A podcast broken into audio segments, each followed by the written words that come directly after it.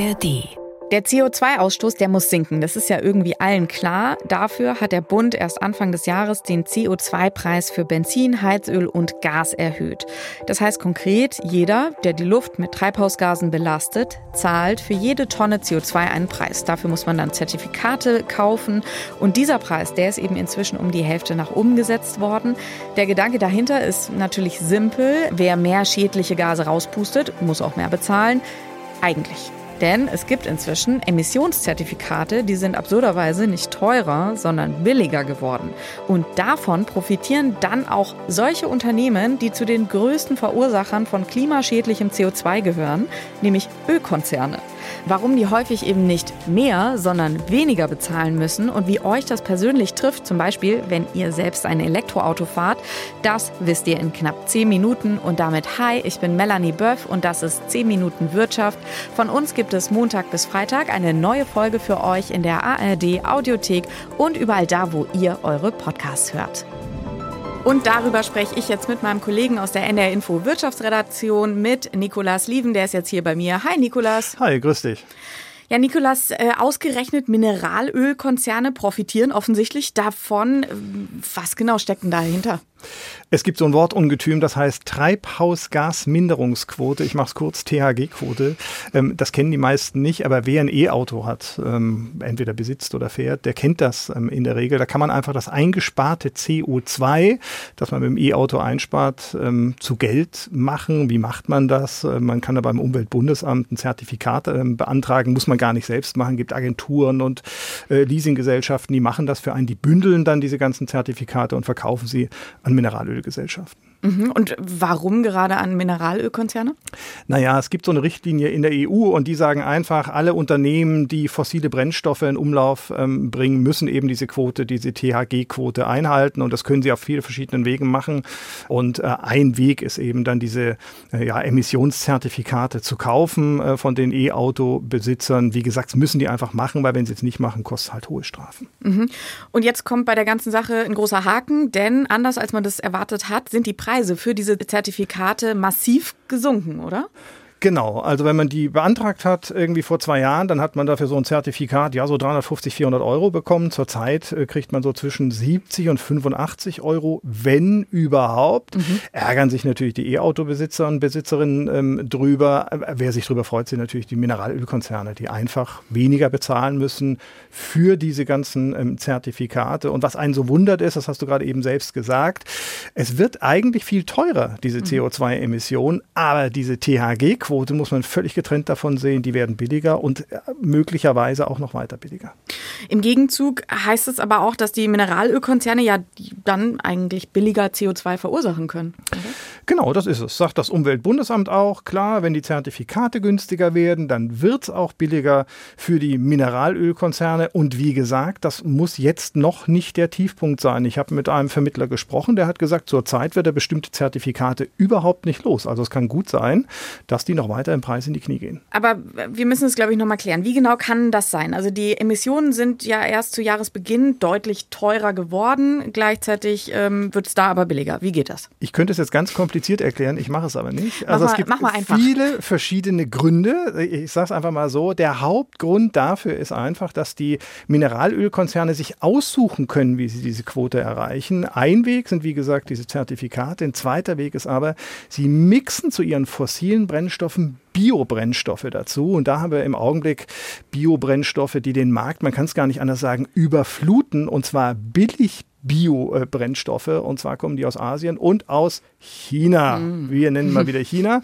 Es gab da auch Verfahren dagegen. Also in Deutschland auf EU-Ebene. Zum Teil sind sie abgeschlossen, zum Teil laufen sie noch. Weiß gar nicht, wann das äh, irgendwie wann zum Ende kommt. Aber jetzt, Stand heute, ist es einfach so, dass diese Zertifikate der E-Autos konkurrieren mit dem billig Biosprit aus China. Und mhm. da muss ich eigentlich gar keine Worte mehr verwenden. Da geht es einfach um Preise und deswegen äh, drückt das zurzeit einfach die Kosten. Das alles aber dann, sage ich mal, nicht gerade gut fürs Klima, oder? Nee, so gar nicht gut fürs Klima. Und zwar ähm, auf zwei Ebenen. Das eine ist natürlich, dass du wenig Anreiz hast, CO2 zu vermeiden, weil du einfach sagst, naja, wenn ich mhm. billig an irgendwas rankomme, warum soll ich denn teuer investieren? Das ist Punkt eins.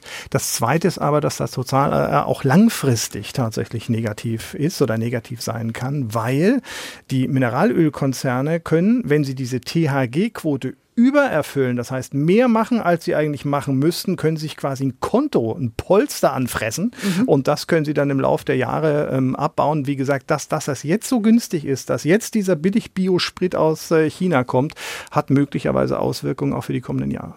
Okay.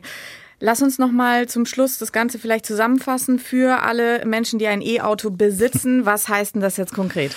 Das heißt ganz konkret, dass ich immer raten würde, trotzdem diese Quote ähm, zu beantragen. Es ist so einfach. Man muss im Prinzip nur seinen Fahrzeugschein einmal kopieren oder einscannen, dann geht das ab zum Vermittler und alles andere machen letztendlich die. Man muss ein bisschen warten, mhm. weil das dauert einfach ein paar Monate und dann kriegt man irgendwann mal das Geld überwiesen. Und das sollte man wirklich tun aus meiner Sicht wenigstens. Das haben irgendwie in den vergangenen vergangenen zwei Jahren eine halbe Million E-Auto-Besitzer nicht gemacht. Denen ist ein zweistelliger Millionenbetrag durch die Lappen gegangen. Das kann man gar nicht anders sagen. Wenn man sagt, ich will das Geld nicht haben, weil das hat was mit CO2 und sonst was zu tun, will ich eigentlich nicht. Aber dann kann man spenden. Es gibt ähm, Vermittler, die spenden das in äh, Klimaschutzprojekte, in soziale Projekte und so weiter und so weiter. Also ich würde immer sagen, beantragen und wenn man das Geld nicht unbedingt selbst haben möchte, einfach spenden. Das ist eigentlich immer eine coole Sache. Okay, irgendwas tun als gar nichts tun, auch in diesem Fall. Ja, schöner als irgendwas statt gar nichts, ja. Nikolas, vielen Dank für die Infos. Ja, sehr gerne. Ganz schön ärgerlich also für alle E-Auto-Besitzer. Inzwischen gibt es weniger Geld im Rahmen der Treibhausgasminderungsquote THG, was für ein Wort.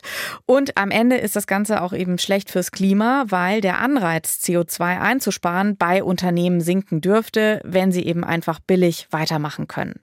Mit Blick auf Elektromobilität in Deutschland hilft all das natürlich auch nicht, obwohl ja die Ziele der Bundesregierung nach wie vor hoch gesteckt sind. Bis 2030 will sie 15 Millionen Elektroautos auf den Straßen sehen. Davon ist man noch richtig weit entfernt. Aktuell sind es nämlich so grob 1,3 Millionen.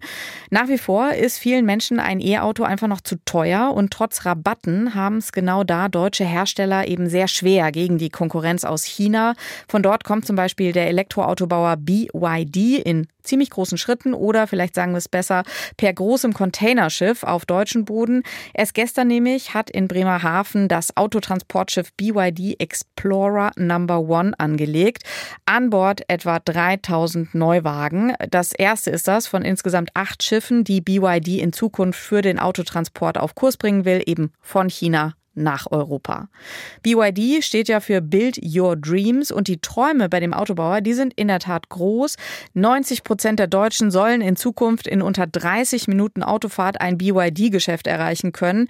Noch aber ist die Marke tatsächlich eher unbekannt in Deutschland. Das Potenzial aber, das schätzen Autoverkäufer als riesig ein. Ich gehe ganz stark davon aus, dass BYD einen, einen signifikanten Marktanteil im deutschen Markt, aber auch im europäischen Markt einnehmen wird. Warum glaube ich das? Das ist ganz stumpf die Qualität der Fahrzeuge und die Ausstattungsfülle der Fahrzeuge gepaart mit auch einem wettbewerbsfähigen Preis. Und ab Sommer, wenn hier wieder Fußball-Europameisterschaft ist, könnte man diese E-Autos aus China tatsächlich noch öfters in Deutschland sehen. BYD wird nämlich Sponsor, offizieller EM-Sponsor. Und das in der Tat ist ziemlich ungewöhnlich, denn eigentlich gehören Fußball und deutsche Autobauer seit Jahrzehnten eng zusammen. Bisher war Volkswagen Sponsor, aus Kostengründen aber verzichtet man jetzt bei dieser EM. Da verschiebt sich also ordentlich was. Dem Klima allerdings wird es am Ende egal sein, ob es deutsche oder chinesische Autos sind. Hauptsache, sie pusten weniger CO2 in die Luft. Wie man nun noch die Leute dazu bekommt, mehr elektrisch zu fahren, ob eben mit mehr Wettbewerb oder mit Instrumenten wie dieser THG-Quote, die mal besser, mal schlechter funktioniert. Die Frage können wir natürlich heute hier nicht endgültig klären. Was aber klar ist, wir bleiben für euch an all diesen Entwicklungen dran, hier in 10 Minuten Wirtschaft. Und wenn ihr keine Folge mehr verpassen wollt, dann abonniert doch gerne unseren Kanal in der ARD Audiothek und überall sonst, wo ihr eure Podcasts hört. Und damit wünsche ich euch einen schönen Tag. Ich sage Tschüss und bis morgen.